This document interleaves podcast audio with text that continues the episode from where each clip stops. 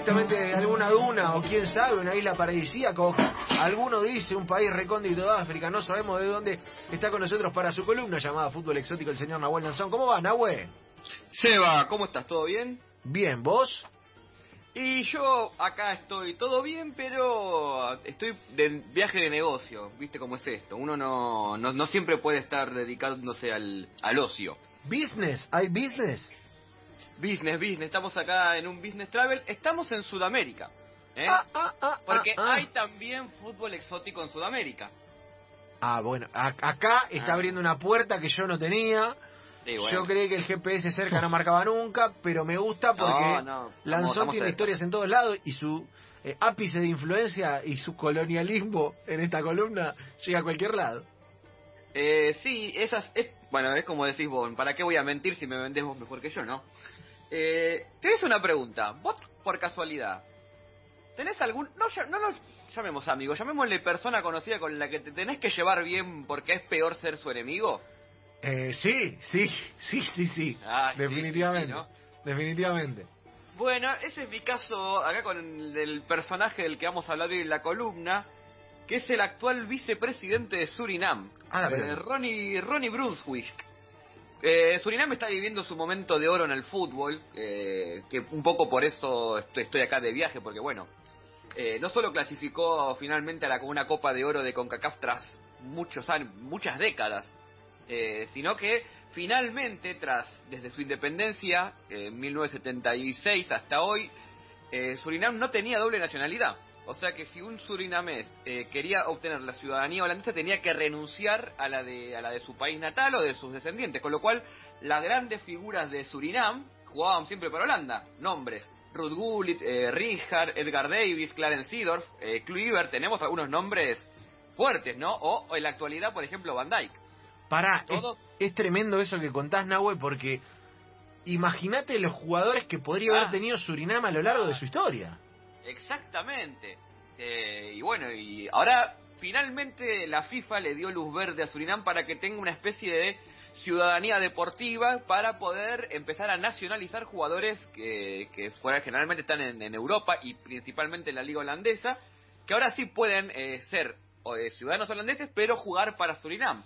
Y eh, finalmente esta semana salió la primera convocatoria de este estilo, bueno, con muchos jugadores que quizás para el- las grandes eh, lo- las grandes nombres no son tan conocidos, pero para lo que es Surinam, que venía fundiéndose con jugadores del medio local, una liga semi-amateur, esto es un cambio enorme. Así que guarda con Surinam de acá unos añitos que puede dar la sorpresa, ¿eh? O ¿Y sea, quién te dice ese, puede citar- con Mebol? Puede citar y nacionalizar jugadores Sí. y lo- el próximo paso sería afiliarse a Conmebol, pregunto. Y de una vez, ¿no? Porque están, están en CONCACAF, siempre por cuestiones más políticas. Bueno, eh, no conocemos mucho de las Antillas ahí holandesas, lo que era las Antillas holandesas, ahora Curazao, Surinam, Guyana, todos esos territorios. Trinidad y Tobago, que está a metros de Venezuela, por ejemplo, y no, también podría llegar a estar...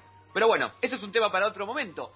Eh, hoy vamos a hablar, sí, del vicepresidente de Surinam. ¿Y por qué el vicepresidente de Surinam? ¿Qué tiene que ver con el fútbol? Bueno, tiene bastante que ver con el fútbol. De hecho, él fue uno de los que rosqueó, por decirlo finamente, eh, para, eh, para que la FIFA ceda este, este, este pasaporte deportivo, por decirlo así. Y es un personaje muy excéntrico, muy exótico, muy heavy, vamos a decirlo. Eh, que aparte de ser vicepresidente tiene un par de historias que me parece que vale la pena contar, que incluyen también el fútbol, porque si no, para eso para eso estamos. Así que si les parece, arrancamos. Arrancamos vamos con una biografía de Ronnie Brunswick, el vicepresidente guerrillero y futbolero de Surinam. No solo inventa países, que sino inventa tipos. No, no, me vuelvo loco. El, vamos, pará. Vos entendés que siendo las 14.42 de la tarde, en la Ayer hasta ahora estábamos, habla- 947, estábamos hablando con Churín, buena onda. vamos a hablar del vicepresidente de Surinam. eh, y yo esto, pero estoy gritando para saber la historia. Así que, Nahue, vamos, arranquemos. Bueno, arrancamos. El amigo Ronnie Brunswick nació el 7 de marzo de 1961, así que cumplió 60 años hace nada. Hace unas semanitas, de hecho, hubo algún que otro problemita ahí en Surinam por el cumpleaños, eh, ¿cómo decirlo? Humilde que, que, que hizo para sus 60 años. Eh, na- una fiesta tranquila, nada, nada ¿Qué del otro hizo? mundo. No, nada. algunas cosas bañadas en oro, sillas, eh, unos, unos tronos para él y su esposa, nada, un lugar enorme, nada, algo tranquilo, ¿viste? Un, un happening, como se dice ahora, ¿no? ¿Tronos bañados en oro? Eh, una silla, no, recubiertas algunas partes en oro, nada. Eh, bueno, él tenía una mina de oro, era dueño de una empresa minera. Ahora vamos a hablar un poco de eso. Eh, porque bueno, es una historia, una historia heavy la de Ronnie, ¿eh? Ronnie era un, una persona que, mm, digámoslo así, era guardaespalda de Desi Bouterse. ¿Quién era Desi Bouterse? Bueno, fue el presidente de Surinam hasta hace, no, hasta hace un año, desde 1980. O sea, alguien que gustaba mucho de la alternancia en el poder, ¿no? Eh, dio golpe de Estado, todo, toda la bola, estuvo involucrado en varios hechos eh, bastante heavy. De hecho, está condenado ahora por lo que se llaman los asesina- asesinatos de diciembre, que es un tema bastante áspero, no vamos a entrar mucho en eso. Bueno, Ronnie era su guardaespaldas. ¿Qué pasó? Eh, en 1980, ¿eh? Le pidió un aumento y no, no pasó. Eh, ¿Le hizo ¿Aumentó paritaria? ¿Le hizo paritaria? le hizo paritaria y no le gustó mucho a Desibuterse que dijo, bueno, no. Y se fue, dejó de ser su guardaespaldas. Bueno, ¿cómo respondió nuestro amigo Ronnie? Bueno, eh, se volvió a su, a su, no ciudad natal, pero sí a donde tiene su influencia, que es en el este Surinam, pegado a lo que es la Guyana francesa, donde está la etnia de los cimarrones, que son descendientes de, esclavos africanos en, Surinam. Y creó el Comando Jungla. Se volvió un guerrillero, básicamente. Eh, así que bueno, la próxima vez que pidan un aumento de sueldo y no le den gente, guarda. No, no quiero tirar ideas, pero Me vuelvo loco. el- Comando Jungla es el mejor, eh, es el nombre de WhatsApp que hay que armar para la próxima de lo que sea, es Comando Jungla. Es el nombre del Jungla. grupo de WhatsApp. No, sí, aparte imagínate, soy el líder del revolucionario del Comando Jungla, ¿sabes qué? Fiesta, Abran paso. fiesta, se pica, se pica mal. Eh, y se picó, se picó mal, porque de hecho desde 1986 hasta 1992 eh, estuvo eh, una guerra civil entre el Comando Jungla y el gobierno de Desi Bouterse, se llamó la guerra interna, ¿eh? Y de hecho, por esta guerra interna, esta guerra civil, eh, afianzó su control y su dominio en la zona del, del este de Surinam, ¿no? Eh, al punto tal de que cuando termina la guerra se firma un tratado de paz y se legaliza y empieza a entrar en la política, digamos que su partido en esa, en esa zona arrasaba. Eh, Era, era como, nada, un, un dios bajado a la tierra. Eh, así que bueno, después de eso crea el, el ABOP, unas siglas en holandés que no voy a leer por que no, no, no puedo, básicamente, pero significa el Partido para la Liberación General y el Desarrollo. Con este partido, en las últimas elecciones eh, parlamentarias, sacó nada más y nada menos que el 10% a nivel nacional y con eso pudo rosquear y llegar a ser vicepresidente, hoy ya eh, vicepresidente de Surinam. Pero bueno, no solo de, de la política vive el hombre, ¿no? Eh, él tuvo una relación de ida y vuelta con Desi Bouterse, obviamente en un principio era opositor, o sea, tipo hasta hace dos minutos hiciste una guerra civil contra el gobierno, pero después salió para darle algún indulto, algún, algún intercambio, y después se volvió a pelear, después se volvió a aliar, una especie de idas y vueltas, eh, donde hubo fuego, cenizas quedan, básicamente, ¿no? Claro, Eh, eh, o sea, fue vino, co- cosa fue que vino, fue conocemos, vino, ¿no? sí, sí. Hasta que ahora sí, finalmente ya le dieron el, el, el knockout a Desi Bouterse, que es, tr- tras casi 40 años, ahora sí, supuestamente se retiró de la política, ¿no?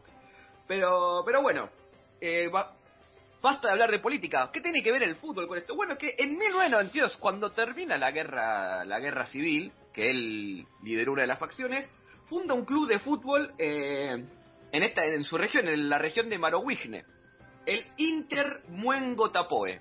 No me pregunten qué significa, dónde sacó el nombre, pero es el club que, que creó él. De hecho, en sus inicios era presidente, técnico y jugador al mismo tiempo. Decían que era un férreo defensor central.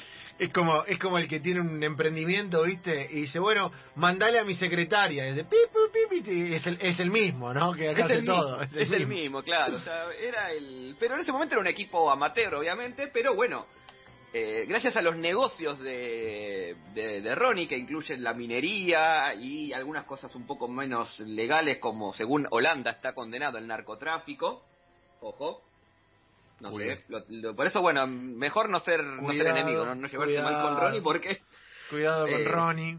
cuidado con Ronnie, eh, esa plata bien a vida, empezó a ir al club, ¿no? Y ascendió a la primera división y desde 2006 ganó 11 ligas y 9 copas. Viene dominando el fútbol de Surinam local, el Inter Muengo tapó, ¿eh? Y de hecho ganó el, este, perdón, fue subcampeón del escudo de clubes del Caribe, una especie de copa caribeña en Claro, 2018. para, para, dale, para. Lanzón, no me mientas más. Para. ¿Con- ¿De qué fue campeón? Eh, perdón, subcampeón del escudo de clubes del Caribe, una ¿Qué? competición regional. ¿Pero que, qué es el bueno, escudo podría, podría algún alguien interesado mandarme a cubrirla, ¿no se va? El día, ¿no? escudo del club. Y puede, puede ser. Alguien Me- interesado. ¿Sabes que me gustaría que esté relatando, por ejemplo, no sé, hoy a la noche, San Lorenzo U de Chile, ¿no? Cima con Godoy. Y va Gustavo Cima y dice, y nos vamos a la escudo de clubes del Caribe con la abuela Anzón. No, acá está, estoy con el... Está jugando el equipo Me de gustaría- Plaza de Guayana. Eh, Bueno, eh, bueno, ahí de- después hablamos de eso fuera de fuera de aire, Seba. Tenemos que negociar me, algunas me cuestiones. gustaría que tirara Lanzón en la transmisión. ¿Cómo era, cómo era el nombre del equipo? Inter Buen Gotapoe. Eh, que viniera El Inter de Porto Alegre. Gol del Inter, buen Gotapoe. Vamos con Lanzón, ¿me ¿entendés? Y entra. Y te digo, y te digo más, imagínate si rosqueamos y empiezan a jugar la Libertadores. Tener que ir a viajar a Surinam ahí a, a jugar. Es más, po- Te pone, ¿eh? podría ser un personaje el estudio central, el corresponsal que tira goles de cualquier lado del mundo de manera sí, incomprobable, ¿no? 100%. Gol del, del Rayen de Malasia, gol del Inter Buen Gotapoe de Surinam. Me vuelvo loco. Nahue, me vuelvo loco. Te vas a volver más loco con algunas cosas que, que voy a contar ahora. Eh, Ronnie, obviamente, cuando empezó a ver que su equipo empezaba a, a subir y a ser importante, eh, creó, le construyó el estadio, un estadio chiquito pero bonito, al que le puso de nombre Ronnie Brunswick, obviamente, porque si lo hice yo, lo pagué yo, quiero que se llame como... Eh, su nombre le puso. Sí, sí. Mago del Su balón. está, Mago del balón. Mago del balón total. El que pone la plata pone, pone el nombre, ¿no? Claro. Eh, ahora, esto no es lo único que tiene Ronnie, porque tiene un montón de excentricidades y de historias, eh, algunas más incomprobables que otras y mucho mito. Así que vamos a repasar algunas eh, del presidente del Intermongo Tapoy y vicepresidente de Surinam. eh. En 1985, ya eh, antes, un año antes de la guerrilla, pero ya separado de Buter, se robó un banco en Paramaribo, en la capital. Fue preso, pero a la semana se escapó y ahí es cuando se fuga al, al este, pero eh, nada, había que fondearse, ¿no? Como... Claro, está bien, está bien, tenía que buscar recursos. Sí, sí, sí. Eh, por esto y por algunas acciones que vamos a relatar ahora, es visto en el, en el este, donde es muy fuerte, como una especie de Robin Hood, como una especie de justiciero, ¿no? Porque le robaba la capital eh, y, y traía las- la, la riqueza para, para ahí. Y tiene métodos de distribución de la riqueza bastante particulares, como por ejemplo hace dos años eh, agarró un helicóptero y empezó a arrojar billetes en un pueblito ahí en, en, en una de las de, los distritos ahí de- del este, así tranquilo, tipo, ibas por la calle y te caía plata del cielo, ¿no? Era Ronnie que estaba arrojando billetes tipo, tipo el señor Burns, ¿no? Qué tipazo, Ronnie. Pero qué tipazo. Bueno, si estabas ahí, la, yo- Claro, te llovía, te llovía la manteca. que llovía ahí la manteca, ¿no? Eh, después, eh, dentro del fútbol, estuvo cinco años suspendido por la federación porque en un partido de, creo que de la Liga de Surinam, eh, un partido tenso, eh, amenazó con un arma al presidente de la Federación de Fútbol de Surinam porque se ve que no estaba contento con el arbitraje, ¿no? ¿Estaba calzado? Estaba Cal- calzado. ¿Calzamendi? Sí, sí, sí, sí. Ahí, eh, eh, jugó el rifle Pandolfi ese partido, ¿no? Eh, sí. Pero finalmente lo, lo perdonaron por falta de pruebas. No, Po- por favor, gente. es como la, como la máquina de Teo, ¿no? Cuando, cuando Alfio dijo... Claro, exactamente. Sacó la máquina, Teo. Sacó la Acá, máquina. na- acá nadie vio nada, ¿no? Eh, en 2017, el Inter de Mangotapoe, como es, viene siendo tradición, sale campeón de la, de la Liga de Surinam y él lo festejó como cayó a la billetera y empezó a darle plata a la, a la gente que estaba ahí en la tribuna del alambrado, tipo que pasaba por el- los, los agujeritos del alambrado. La, Le gusta La repartir billetes. Es un- Le gusta. Le gusta. es, es su forma de como de ser eh, generoso, ¿no? Con, con, lo, con lo que le dio, ¿no? Bueno, eh, pero también en la política tiene sus historias, como por ejemplo en 2007 cuando literalmente se agarró a, a las piñas en el medio del Parlamento, él ya siendo miembro del Parlamento con un con un miembro del partido de, de Desi Buterse. Eh, nada, en el medio de transmisión en vivo, esto fue transmitido en la televisión nacional, eh, se ve que hubo algún comentario que no le que no le gustó y eh, bueno, hubo que resolverlo a la vieja usanza, ¿no? A puño limpio. Nada, Puño limpio. como nada. un- ¿Cómo sería apuñalar? ¿Cómo? Sí, así, eh, estamos acá, eh, Pero- cosas, ¿Sabes qué me cosas que suelen pasar en el... No, no, puedo, no, puedo, no puedo creer. En- en- hace cinco minutos está diciendo, el partido estaba tenso. Sí.